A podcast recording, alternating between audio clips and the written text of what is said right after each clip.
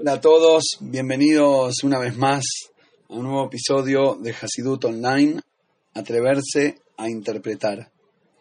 El Sibur de hoy lo dedica a mi querido amigo Yossi Tawil, eh, que Hashem lo bendiga con, con, mucha, con mucho éxito en la vida y que tenga mucho najes de sus hijos.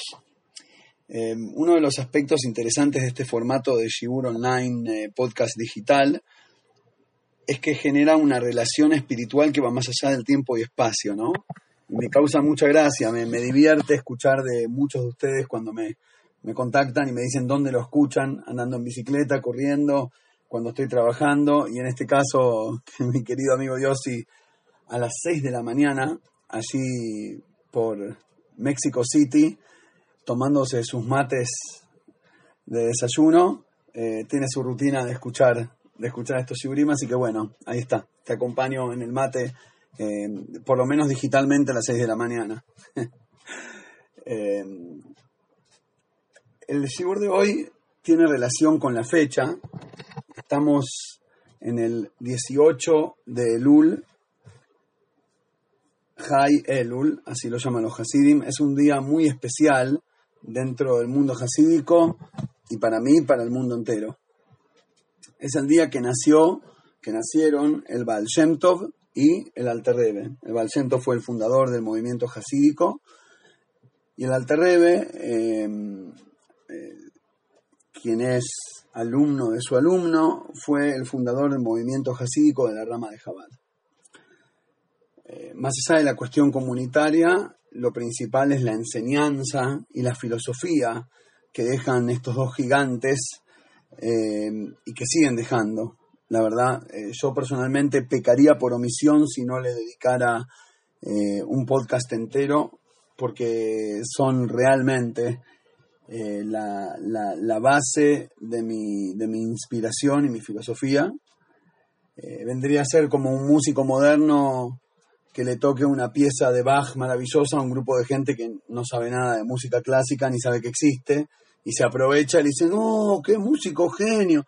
Y por ahí es verdad, es capaz, el hombre interpreta lindo y todo, pero no sos, el tema es de Bach. Este, le puedes hacer una re un, ¿cómo se dice? Remix, no me acuerdo cómo se le dice, cambiarla, mejorarla, modernizarla, empeorarla, pero el tema original le pertenece. Entonces, eh, el Shiur de hoy va a ir dedicado no solamente eh, en recuerdo y en memoria, que eso es muy oficial y carente de sentido, sino a, a buscar dentro de su enseñanza algo que nos permita despegar y volar. Ahora la pregunta del millón es cómo hacerlo, cómo transmitir al Baal Shem si, si, si es tan enorme y no sé por dónde empezar. La historia más o menos y su formato y cómo fue lo pueden encontrar cada uno en internet y leerlo, pero básicamente un rabino muy sabio y muy profundo y muy visionario y conectado con Hashem que desafía el formato estructurado de la ortodoxia que manejaba la institución en su momento y por un lado le permite a todo judío tener acceso a esta sabiduría profunda, por otro lado levanta la moral del judío simple, del, del que estaba dejado de costado por no ser académico, eh, introduce el valor de la alegría y de amor al prójimo en el servicio a Shem, pero me quedo muy corto. Es como, es como cuando le decís a tus chicos que, que la otra galaxia queda muy muy lejos y él se imagina como más o menos como hasta, hasta el General Paz. Y esa frustración que te agarra cuando ves esos documentos de, de, de, del universo, ¿no? Es interesante porque no lo había pensado desde esa perspectiva, pero últimamente un par de amigos me dijeron, no, yo no miro esos documentales porque, porque no, me hace mal, me pongo como ansioso. Y entonces, ¿qué? Como que pensás en tan grande y te sentís tan chico, y, como, que, como que después te falta la respiración porque no sé por dónde agarrarlo. No con las manos ni con el cerebro. Para el caso de algo tan infinito, es igual de, es igual de difícil eh, de agarrar con las manos que con, el, que con, la, que con una idea. Pero este, a esta problemática eh, que nos ocurre muchas veces en la vida, no solo en un formato espiritual, se puede traducir una problemática común también. Por ejemplo, se casa mi hija y es un momento tan grande y a veces es tan enorme el momento, tiene sentido espiritual, emocional, familiar, histórico, futuro, eh, psicológico, eh, cambia inclusive la dinámica de la familia y el lugar donde uno vive. Es tan grande que no sabes por dónde abordarlo y por ahí como que te colgás y te quedás mirando de lejos porque no sabes qué aspecto, con, cuál, con qué aspecto conectarte. Para esto nos dan eh, el Alterrebe, que también es su cumpleaños en Hayelul, nos da una, un, tip maravilloso, una perspectiva increíble. Y el Rebe lo trae en el Ayomiom, si no me equivoco, es eh, uno o dos de Adar. Y dice lo siguiente: hay mucha gente que se equivoca pensando que lo que tiene que lograr en la vida, en su servicio espiritual, es desarmar montañas y romper rocas. Cita ahí una, expresión eh, bíblica. Le faré kaharim le slaim. Hay que dar vuelta al mundo, ¿viste? Sino, por el contrario, agarrarse de una acción práctica y real, por más chiquita que sea, decir una brajá, una bendición con la cabana correcta. Vos decís, Sheakol, le agradeces a Hashem por el agua, algo tan básico, algo tan simple, y por ahí es de las mitzvot que uno menos atención le presta, frenar antes de tomar el vaso, decir siete, ocho palabras y pensar un minutito, qué maravilloso que tengo agua potable, y tan cerca y tan fácil y tan accesible.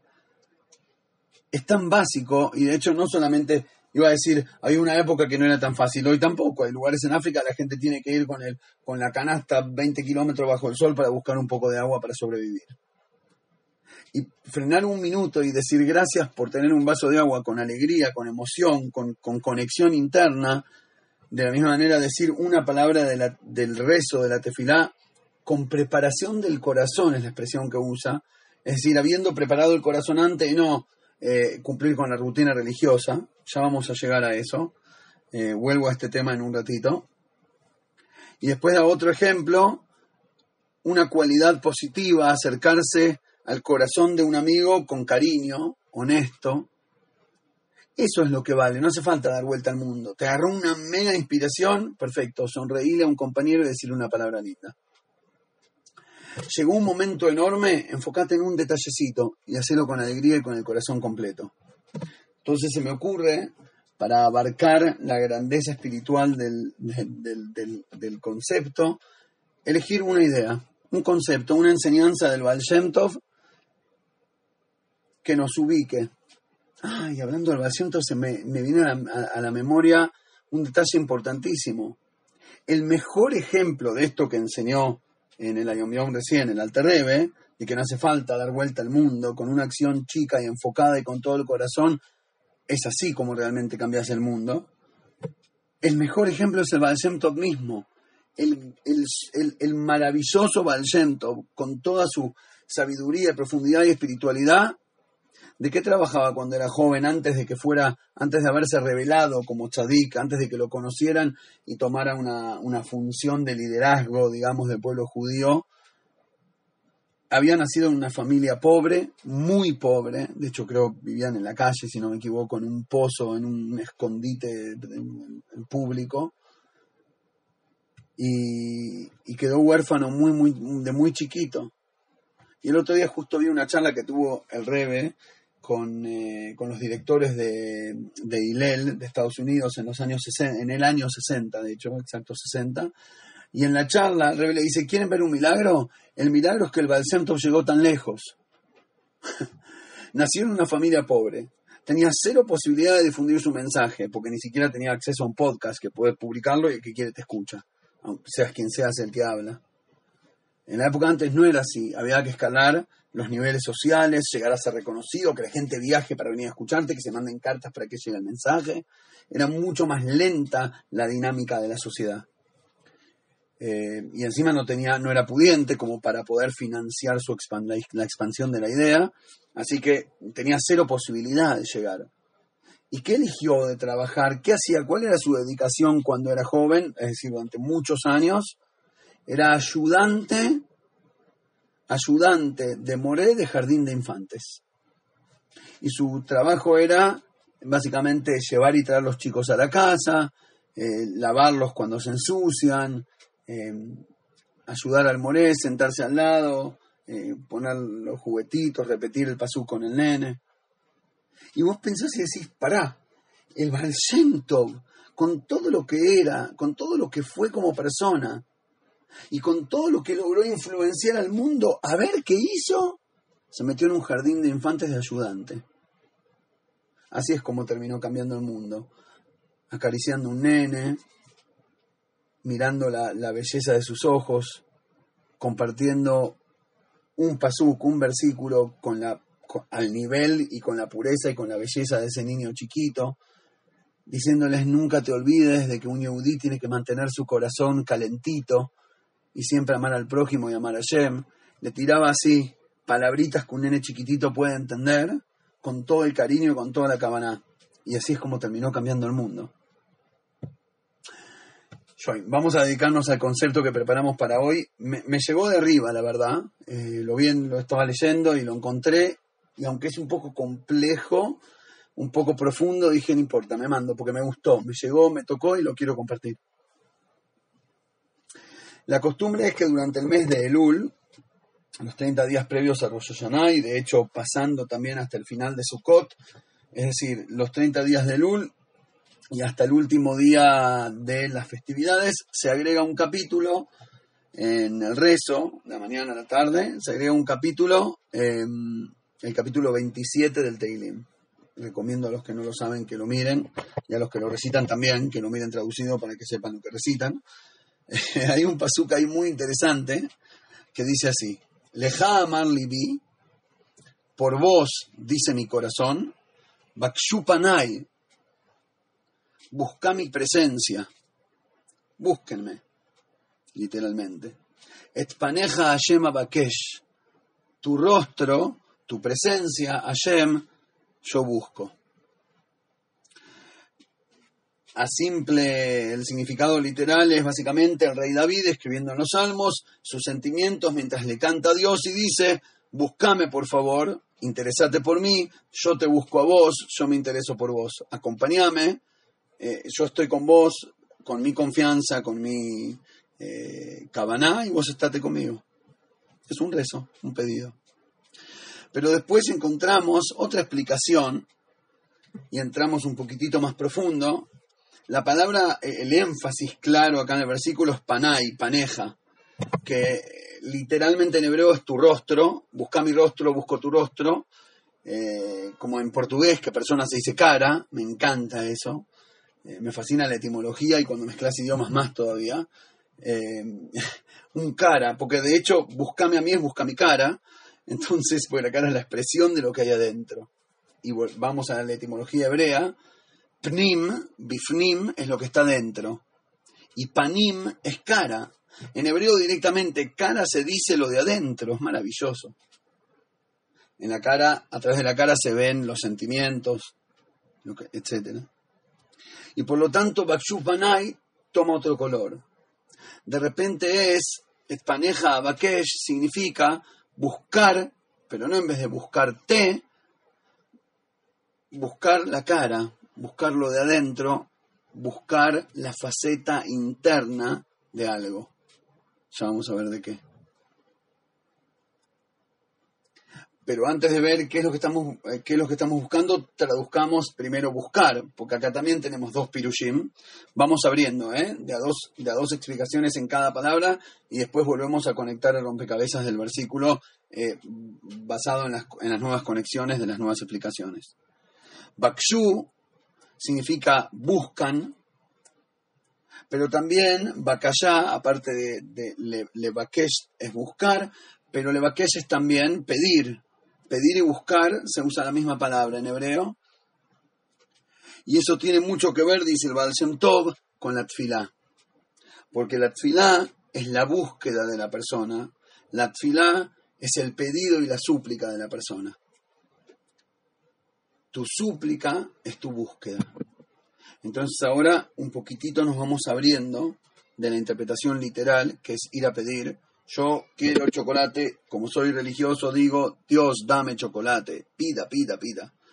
Nos, nos, abrimos un poquito de la, de la interpretación literal y de repente el pida significa pídase a sí mismo, busque esa parte interna, panay, mi parte interna.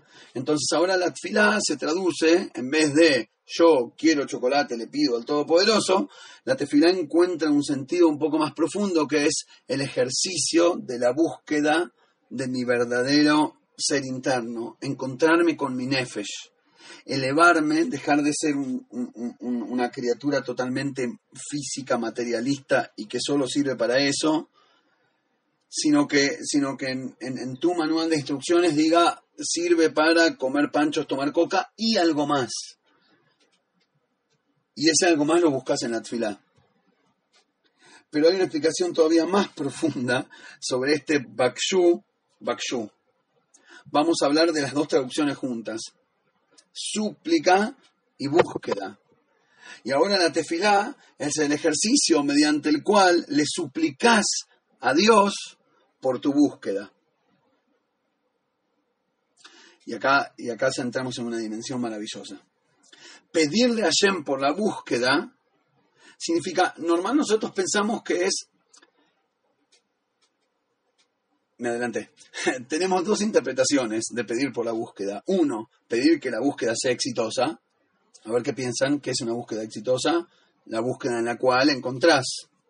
¿Correcto? Entonces, bien, pedir que la búsqueda sea exitosa es Hashem, ayúdame a mejorar mi personalidad, ayúdame a mejorar mi relación con mi esposa, ayúdame a ser mejor persona, ayúdame a esto, ayúdame al otro. Es la búsqueda del ticún del alma de uno mismo. Pero hay una interpretación más profunda aún, que es, le suplico a Hashem por la búsqueda. Le pido a Hashem que me deje seguir pidiendo. Le pido que me deje buscar. Le suplico que me regale un signo de pregunta. Le agradezco por haberme regalado la sed. En la tefilá no es dame el resultado, sino, en otras palabras, vamos a usar un ejemplo de la realidad. Eh, eh, si ponele no estás bien de salud y tenés que bajar de peso y tenés que hacer dieta y empezar a hacer ejercicio, que es ¿no? lo que nos pasa a muchos en, la mitad, en la mitad del camino, vos puedes hacer dos cosas si sos religioso. Concentrarte mucho y decir, Hashem, por favor, curame la grasa, que por ahí tenés suerte y te ocurre como los milagros bíblicos y por ahí te levantás al otro día como eh, uno de los jajamín que se levantó y a los 18 años se encontró con barba blanca hasta el piso y entonces todos le dieron honores y lo pusieron presidente de la comunidad. Y otro por ahí se levanta la otra mañana y de repente bajó 20 kilos, le bajó el nivel de los triglicéridos y los, colesterol en sangre y plin caja. Pero hay una, hay, una perspectiva más profunda, aunque menos conveniente, de la tfilá, que es Hashem, ayúdame y dame fuerza para ponerme las pilas y salir a caminar todos los días. Hashem bendecime que tenga la fuerza interna de poder cerrar la boca, porque en este caso comer me hace mal. Cuando, cuando tu tefilá es el pedido de que Hashem te acompañe en la búsqueda, no que te regale los resultados. Porque cuando te regalan los resultados, te atrofías espiritualmente. Y para eso no viniste al mundo, viniste para crecer, para caminar, para avanzar uno de los conceptos que más hermosos de Hasidut es el hecho de que el alma de un ser humano se llama Mehalej, un caminante. Vos tenés que estar todo el día en movimiento, el mundo entero es una cinta y tenés que estar todo el día moviéndote espiritualmente hablando. Vamos a dedicarle un, un, un, un un podcast entero al tema de Mehalej. Y por eso hablábamos la vez pasada del razón, de la voluntad, y te dejo más vía lejos y razón que le suplicamos a Shem que nos dé eso mismo, voluntad. Y la, la, voluntad es una búsqueda. No le pedí que me dé lo que quiero, le pedí que me dé querer.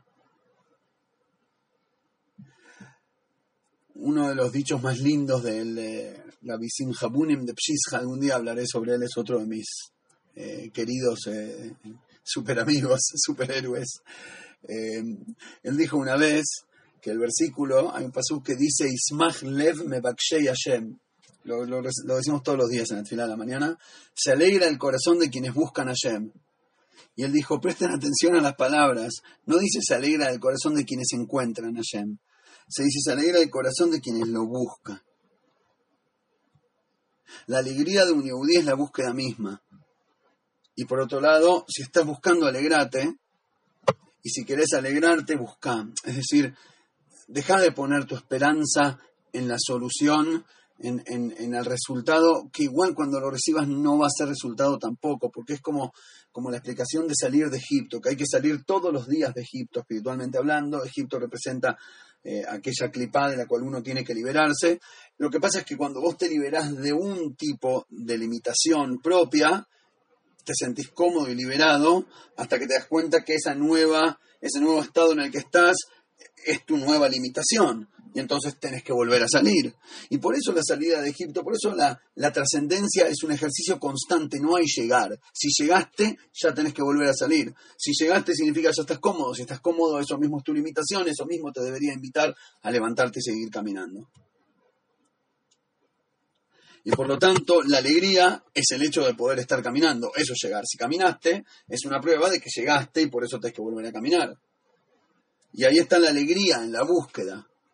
Entonces, la tfilá es el bakshu. Te suplico, bakshu, que me ayudes a buscar, que me despiertes la voluntad, que me des ganas de preguntar, que me acompañes a lo largo de la búsqueda, que me permitas la alegría de estar caminando en la vida. Y de esa manera, Bakshu Panay, encuentro mi propia faceta interna. Si te querés encontrar con vos mismo y no vivir de una manera superficial, necesitas hacer este ejercicio de la búsqueda y del pedido por la búsqueda. Y ahora la pregunta del millón, ¿a dónde? ¿Qué es lo que busco y a dónde lo estoy buscando? Como el chiste de, de Helem, que me gusta contar, inclusive si ya lo conté, es como citarlo, digamos, pero lo digo rápido por si alguien escucha solo esta clase y no venía escuchando de antes. Había un gran sabio que estaba buscando algo así todo nervioso y miraba por todos lados y buscaba. Y alguien le dice, disculpe, Rab, necesita, ¿qué, le pasa? Lo veo preocupado. No, se me perdió una moneda de oro muy valiosa. Uh, lo ayudo a buscar. Ah, más o menos por dónde se le cayó. Y allá como a 10 kilómetros. Ay, ¿por qué lo busca acá? No, porque acá hay luz. Si allá está oscuro, ahí bueno, lo voy a encontrar. Es como que si a veces no sabes lo que estás buscando o dónde lo estás buscando y buscas solo en el lugar donde hay más comodidad, se te va a complicar. Y háganme acordar, difícil, antes que termine el audio, antes de llegar al fin del, del concepto que viene, lo voy a conectar con algo, este chiste. Pero antes, una historia también del Tov, que creo la, la comenté varias veces. Alguien le pregunta al Tov en su momento de dónde sacó, dentro de los textos de la Torá, que se puede de repente así bailar y cantar y, y en la mitad del rezo, y porque los Hasidim de Tov eran conocidos por, por explotar en danza en la mitad del día. Vivían con una alegría superior así, que incomodaba un poquitito a aquellos que no lo pueden lograr o apreciar. Y el Baal le dijo, mira, te voy a contestar con, con una historia. Había una vez una ciudad donde llegó un músico muy genio, se pone en la mitad de la plaza, empieza a tocar, se le junta gente alrededor, mucha gente, de repente, eh, como eh, estaba tan buena la música, empiezan a, moverse y, empiezan a saltar y a bailar, y pasa por ahí un sordo. El pobre hombre no escucha, no puede oír la música maravillosa, y tampoco lo ve al músico, pues está tapado por toda la gente. Lo único que ve es gente rara en la mitad del día en una plaza saltando y piensa, sí, qué ridículos. Y el Tov dice, hasta acá la historia. Ahora yo te pregunto a vos qué debería hacer la gente. Porque él no puede escuchar la música o ver al músico. ¿Deberíamos todos dejar de bailar? Es, me parece lo más tipo impresionante de la, de la visión del Tov en un ejemplo tan simple. Nosotros venimos a la vida con una búsqueda y la búsqueda es tratar de prestarle atención a la música divina, a ver qué está tocando. A veces la pone re fuerte, la viste en un casamiento que te parás al lado del, sin darte cuenta, te paraste al lado del, eh, ¿cómo se dice? del parlante enorme y te explota. Ya no es escuchar muy fuerte, ya sentís que hay algo físico que te está pegando adentro del cerebro. A veces Hashem pone la música tan fuerte como esta situación rarísima en la que nos encontramos casi un año ya, un, virus nuevo que nadie conoce ni sabe cómo pelear y la gente confundida, los gobiernos tomando decisiones que se autocontradicen, todas cosas raras, la gente con una mezcla de miedo y de estar podrido y no sé cómo mirar. Entonces, cuando, cuando la música divina es tan obvia, bueno, ya sabes más o menos qué toca bailar ahora. Pero a veces la música de la vida no es tan directa a veces no entendés la conexión entre las notas, a veces no, no ves el porqué de las situaciones y como que se te nubla. Y ahí viene la búsqueda. Y la búsqueda es buscar al músico, buscar la música, buscarme a mí mismo, que soy quien se supone que debe bailarla. Y ahí están las tres búsquedas.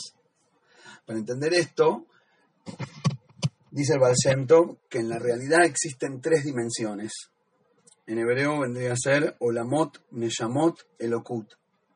Mundos, voy a traducir primero literalmente para que suene más así al libro raro místico. Mundos, almas, divinidad. Y a lo que se refiere en términos simples es lo siguiente. Básicamente existe, mundos es lo que la Kabbalah llama toda la realidad.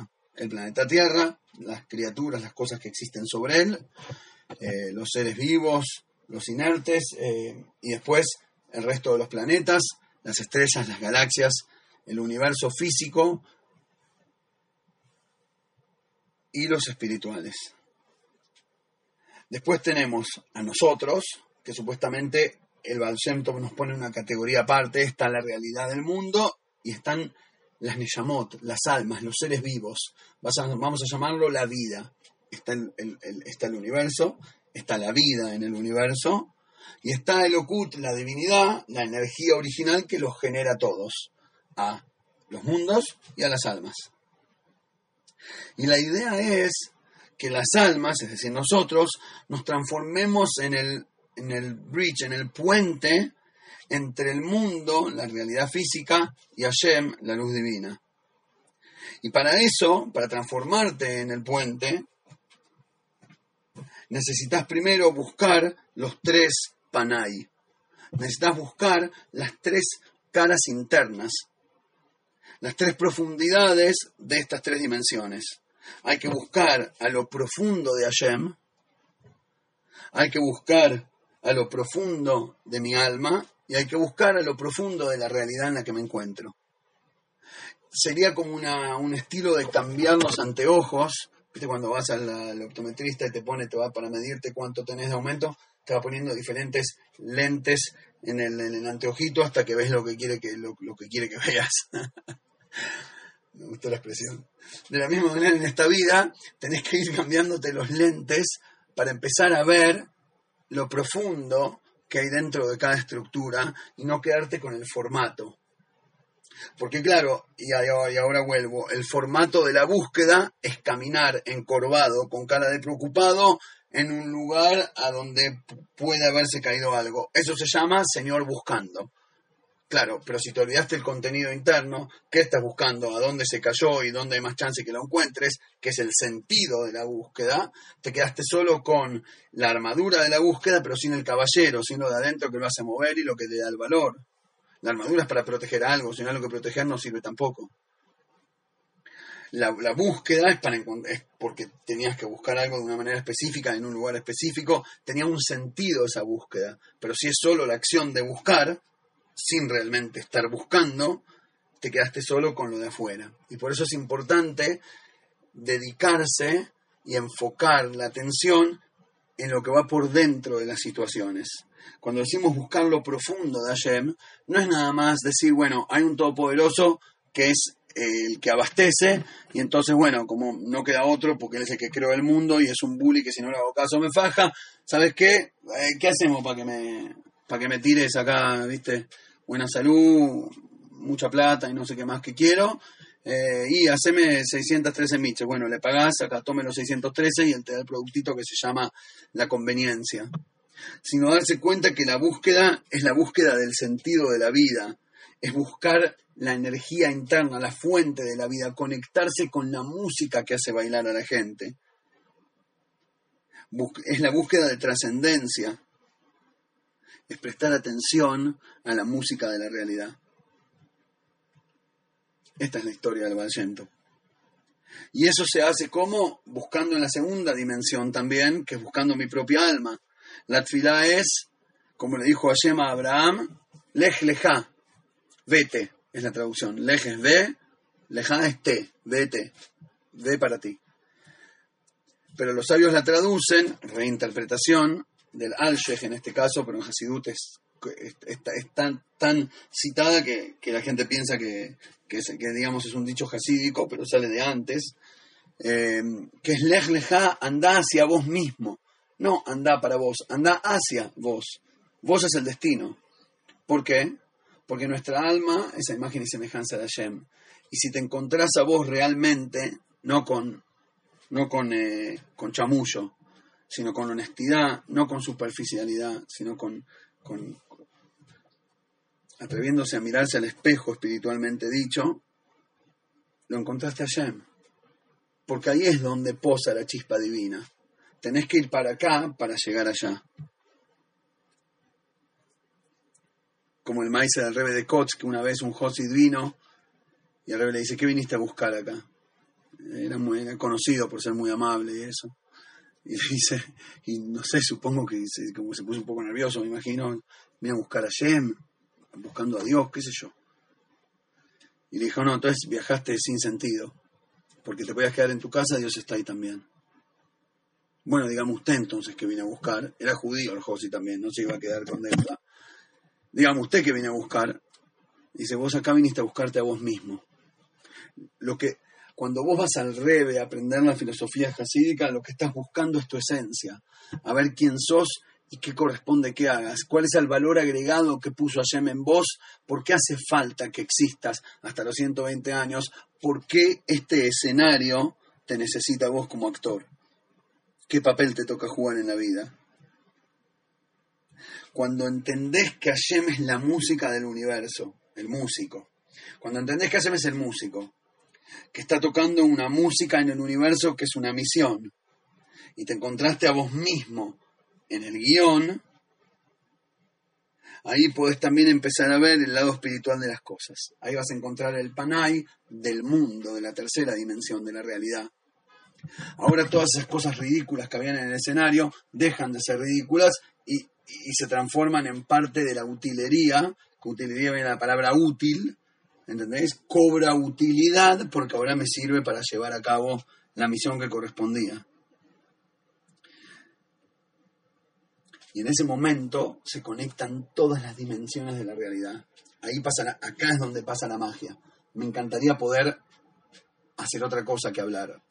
no sé si se podría actuar esto, mostrar, graficar, imaginar. Por ahí alguien que sabe animación 3D podría, podríamos sentarnos a buscar una manera de, de transmitir la idea de esto. Ahí es cuando se transforma la magia 3D.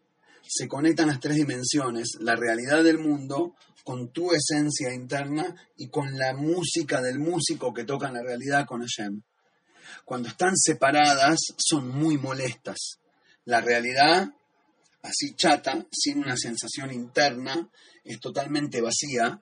El alma en su espiritualidad básica, pero sin expresión, es una fuerza despreciada. Que el músico toque, pero que, el público sean todos sordos, es una pena.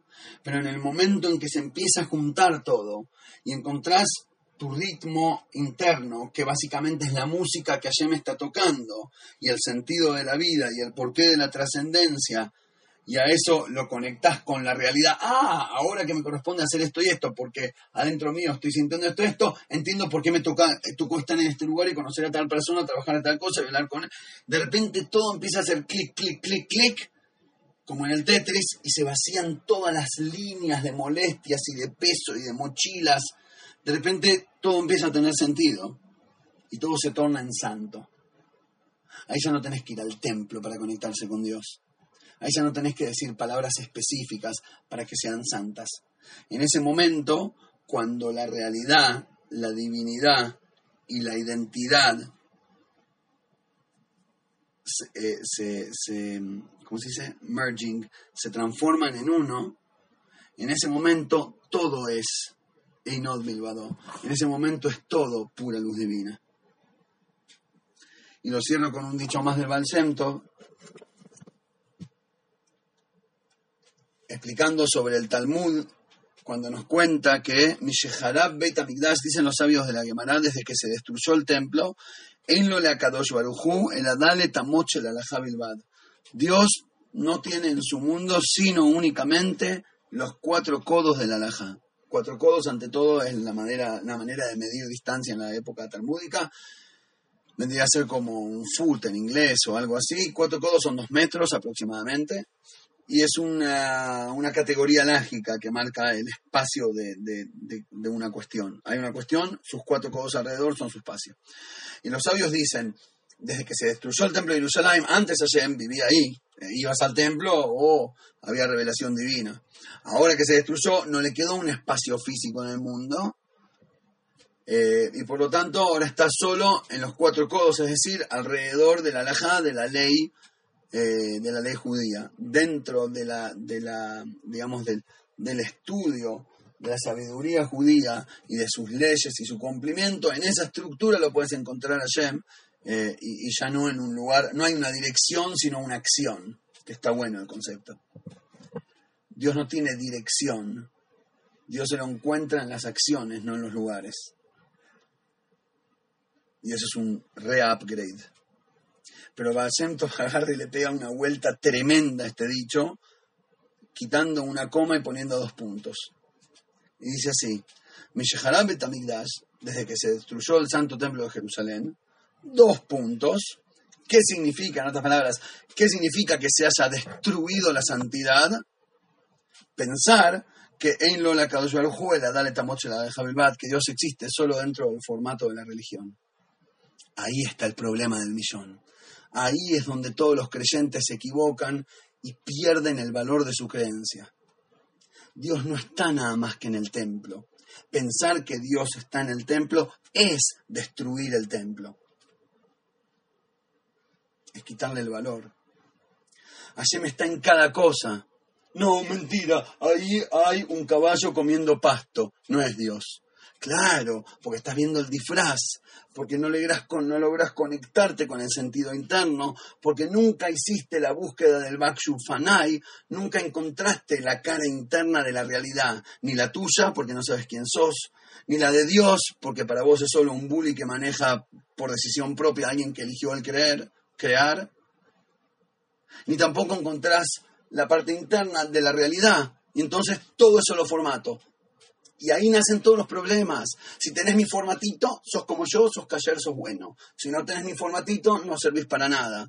Eh, si perteneces a mi casta social, tiqui, tiqui, porque están todos súper enfocados es increíble, como si fuera una adicción universal a los formatos y cuanto más vacío y carente de fondo y más formato sea, mejor. Si tenés título y no sabes nada, servís. Si sabes todo y no tenés título, no servís. El mundo entero está hecho. Si sos, perteneces a cierta casta social, aunque no sirvas para nada, eh, estás en el grupito tal, pero sí, está todo armado y por eso le dice que el milagro del Baal tiene que ver también con su estatus social, que de la pobreza y, el no acceso a la influencia llegó a influenciar y a cambiar el mundo, porque ahí está el milagro, ahí está la maravilla divina. La maravilla divina es cuando encontrás el sentido interno, cuando te conectás con el corazón, con la búsqueda, con la pregunta, con lo espiritual, con, con, la razón de las cuestiones y no los formatos y los disfraces y las costumbres que, bueno, tanto necesitamos los seres humanos porque tenemos un cerebro que, bueno, se acostumbró a los formatos y de esa manera se siente cómodo, gasta menos neuronas y evolutivamente convence y conviene. Ah, pará, pero según la religión la evolución no existe, perfecto, entonces demostralo, porque si no sos un bichito desarrollado, con limitaciones mentales, y te apegas a las estructuras con una adicción, con una, con un casi con una idolatría al formato y a la estructura. Y fíjense que en la Torah cada vez que habla de no hacer idolatrías, habla de formas. No hagan máscaras, no hagan formatos, no dibujen que no se parezcan a criaturas, que no sean esculturas, que no sean estatuas. Hay, hay una obsesión de la Torah con el hecho de que la idolatría, si una idolatría suponer algo espiritual está bien, tampoco, pero la Torah quiere enfatizar que dedicarle la atención entera al formato es hacer una estatua. Eso no es estar con Dios. Y en el momento que nos damos cuenta de eso, hay un clic absoluto. De repente no pasamos la luz roja porque no queremos lastimar a nadie, no porque hay una ley eh, con alguien vestido de tal manera que me va a hacer tal daño. De repente hacemos las cosas porque tienen sentido y, no por el formato que me lo impone. En ese momento, si nos pasa a todos, llegó el Mashiach. En otras palabras, la redención final de la humanidad depende nada más de que abramos los ojos.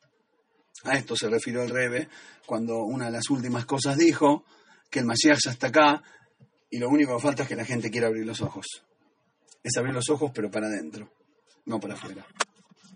Gracias a todos por escuchar, por estar, por acompañar, por apoyar, por comentar, por preguntar. La verdad, eh, me siento agradecido y como que me da humildad este, las, las, relaciones profundas que se han desarrollado eh, en este último tiempo gracias al podcast. Así que un abrazo grande a todos y nos escuchamos la vez que viene.